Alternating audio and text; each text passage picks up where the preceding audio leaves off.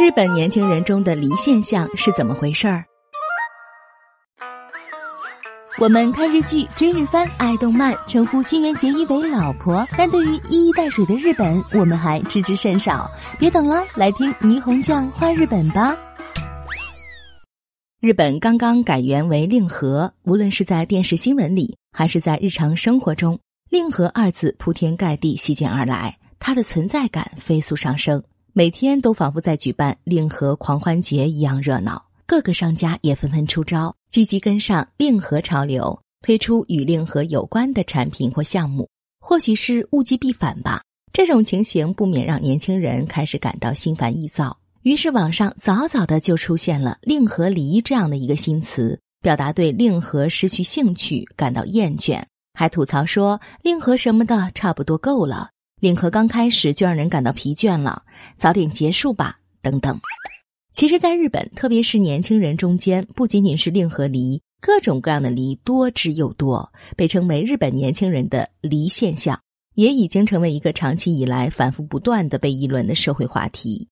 早在一九七二年，就出现了一个说法，即年轻人的文字离，指的是他们对书籍出版物失去兴趣，尤其是最近的十年来。日本年轻人失去兴趣的东西仿佛越来越多。有人认为，进入令和时代后，年轻人的离现象会更加严重。那么，在刚刚过去的平成三十年间，日本年轻人都对哪些东西失去了兴趣呢？前不久，日本一家网站经过调查，评选出了平成离排行榜前十五位，依次是香烟、报纸、赌博、高尔夫、恋爱、汽车、游戏、结婚、卡拉 OK、酒、电视、海。读书、贺年卡、音乐，其中烟离之所以能荣登榜首，是因为它不只发生在年轻群体中，而是近十年来全体烟民的倾向。根据日本香烟产业公布的全国吸烟者比率调查报告，日本社会的吸烟率高峰出现在一九六六年，男性吸烟者高达百分之八十三点七，女性也有百分之十八点零。对于男性来说，那是一个吸烟理所当然的时代。到了二零一八年，男性吸烟者仅占百分之二十七点八，女性则降至百分之八点七，是自一九六五年开始进行这项调查以来的最低数字。社会禁烟运动、健康生活的倡导固然是让日本人远离香烟的因素，但恐怕香烟价格上涨以及国家颁布的相关法律才是实质性原因。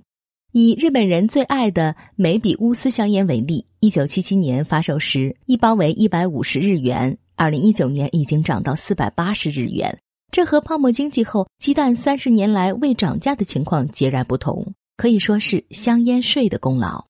四百八十日元里有三百日元是用来交了税，即便不缺钱，很多在过去戒烟失败的烟民也因为总是找不到能吸烟的场所，而不得不戒了烟。这种情况在未来会越来越多。目前还只是规定走在大街上不能抽烟而已。很多餐厅和咖啡馆都友好的划分出吸烟区和禁烟区，但预定于二零二零年四月正式实施的《健康增进法》修正案中，明确加入了饮食店必须全面禁烟的条文。想必这将对日本的烟离现象产生更大的影响。还有一些公司已经明确规定不雇佣吸烟的员工。虽然这还只是个别的公司，但可以看作是一种趋势。那么报纸又怎么样呢？一般来日本的游客很少会感受到日本的报业正在走向衰落，因为在便利店里，你总能看见他们被摆放在醒目位置；一些咖啡馆、茶馆也提供报纸，而且清晨也能看见送报人的身影。但实际上，报纸离也是一个被日本社会议论了很久的问题。NHK 放送文化研究所的。二零一五年国民生活时间调查报告中称，二十到二十九岁的年轻人报纸阅读率走低，男性从二十年前的百分之二十四降至百分之八，女性则从百分之二十九降至百分之三。日本报业协会的数据则显示，日本报纸发行量从两千年的五千三百七十一万份。减少到了二零一七年的四千两百一十三万份，而销售额的百分之六十七是由六十岁以上的老人支撑的。日本年轻人对报纸的态度是不买、不读、不评价，这和互联网兴起令他们觉得信息是免费的有一定关系。报纸离和电视离的情况有些相像。我曾经询问日本人如何对付 NHK 的上门收费员，那位朋友一脸轻松地说：“反正我家没有电视，还用看什么电视啊？有视频网站、油管就足够了。接下来我们再来看看喝酒。大概很多人对日本工薪族的印象都是下班后要去小酒馆泡上几个钟头，喝得醉醺醺再回家吧。其实这已经是过去的事情了。近二十年来，日本职场环境发生了激烈变化，也间接造成了年轻人的酒离现象。随着泡沫经济的破灭以及二零零八年环球金融危机，日本公司的终身雇佣制和论资排辈的工资制度大有淡出江湖的趋势。年轻人对公司的归属感也变得薄弱，下班之后和上司一起去酒馆喝酒，并且还要续摊的风潮也大不如前了。日本国税厅的最新报告称，日本平均每位成年人的酒类消费量从一九九二年的一百零一点八公升逐年递减，到了二零一六年只有八十点九公升。二零一八年，日本五大啤酒厂的上市量为三亿九千三百九十万箱，也已经是连续十四年递减了。如今已经不是上司邀约就不得不去的时代了，也不是进了酒馆一上来就先来一杯啤酒的时代了。为了节省打的车费，就必须赶乘最后一班电车回家。这样一来，即便在外喝酒也不会续摊的年轻人，自然就越来越多了。不仅仅是对酒失去兴趣，不谈恋爱、不结婚也早就见怪不怪了。这被称为“恋爱离”和“结婚离”。根据明治安田综合研究所的调查。日本二十来岁的未婚者中，百分之七十八的男性和百分之六十七的女性表示没有对象。清心寡欲的所谓“草食男”的增加，被认为是日本人恋爱离的原因之一。这个词诞生在二零零六年，原来是指那些长得还算可以，但对恋爱一点都不积极的男性。二零零八年，女性时尚杂志推出“草食男”专辑后，这个词还成为年度流行语。二零零六年。阿部宽主演的日剧《不能结婚的男人》最近突然宣布将出续集。时隔十三年，剧中的男主角从四十岁到了五十三岁，依然没有结婚，过着悠哉乐哉的单身生活。这部日剧要拍续集本身就足以说明了现今的社会状况。虽然不能以偏概全，但以 AKB 四十八为首的近在身边的女子偶像团体的增加，被认为是恋爱里的另一个重要原因。那么多的可爱女孩中，总有一人是你喜欢的类型。于是，在年轻男性中掀起了一股空前的追星热潮，粉丝拼命的应援打 call、购买 CD、参加总选举投票，加上每年各地的巡回演唱会等，需要大把时间和金钱，哪里还有精力谈恋爱呢？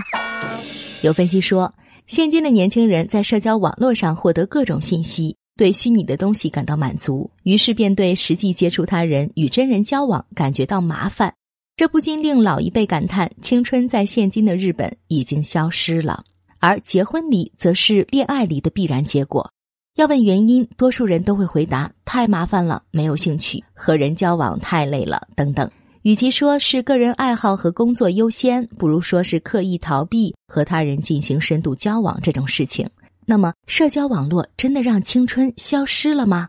对二次元虚拟偶像的爱就不能让人分泌荷尔蒙和多巴胺了吗？年轻一代的回答显然是否定的。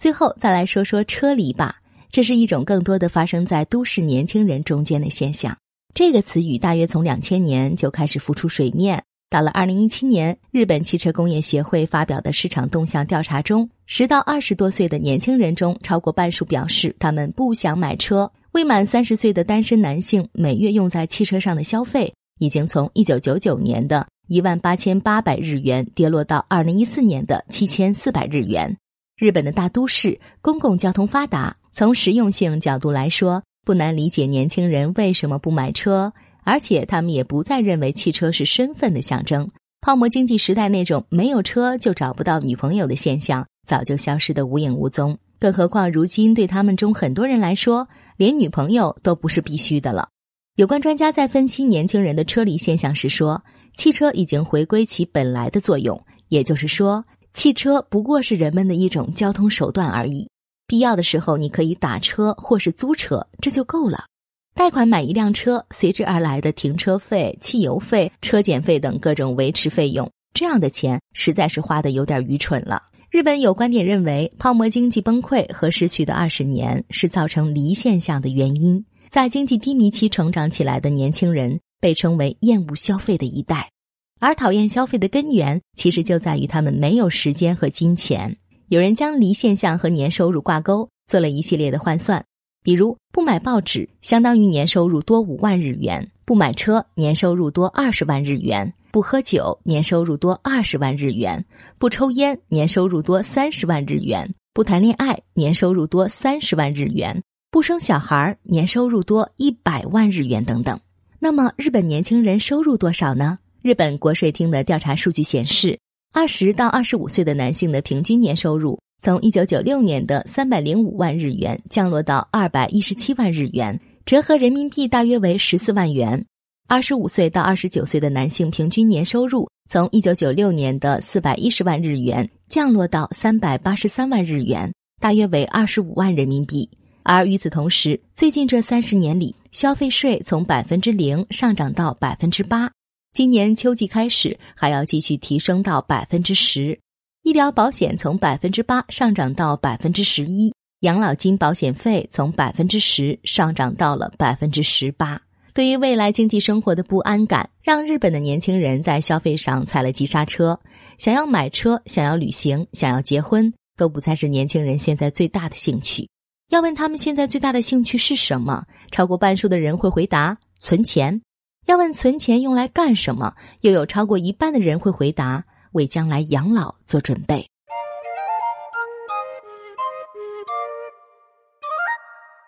更多信息请看日本网三 w 点 nippon 点 com。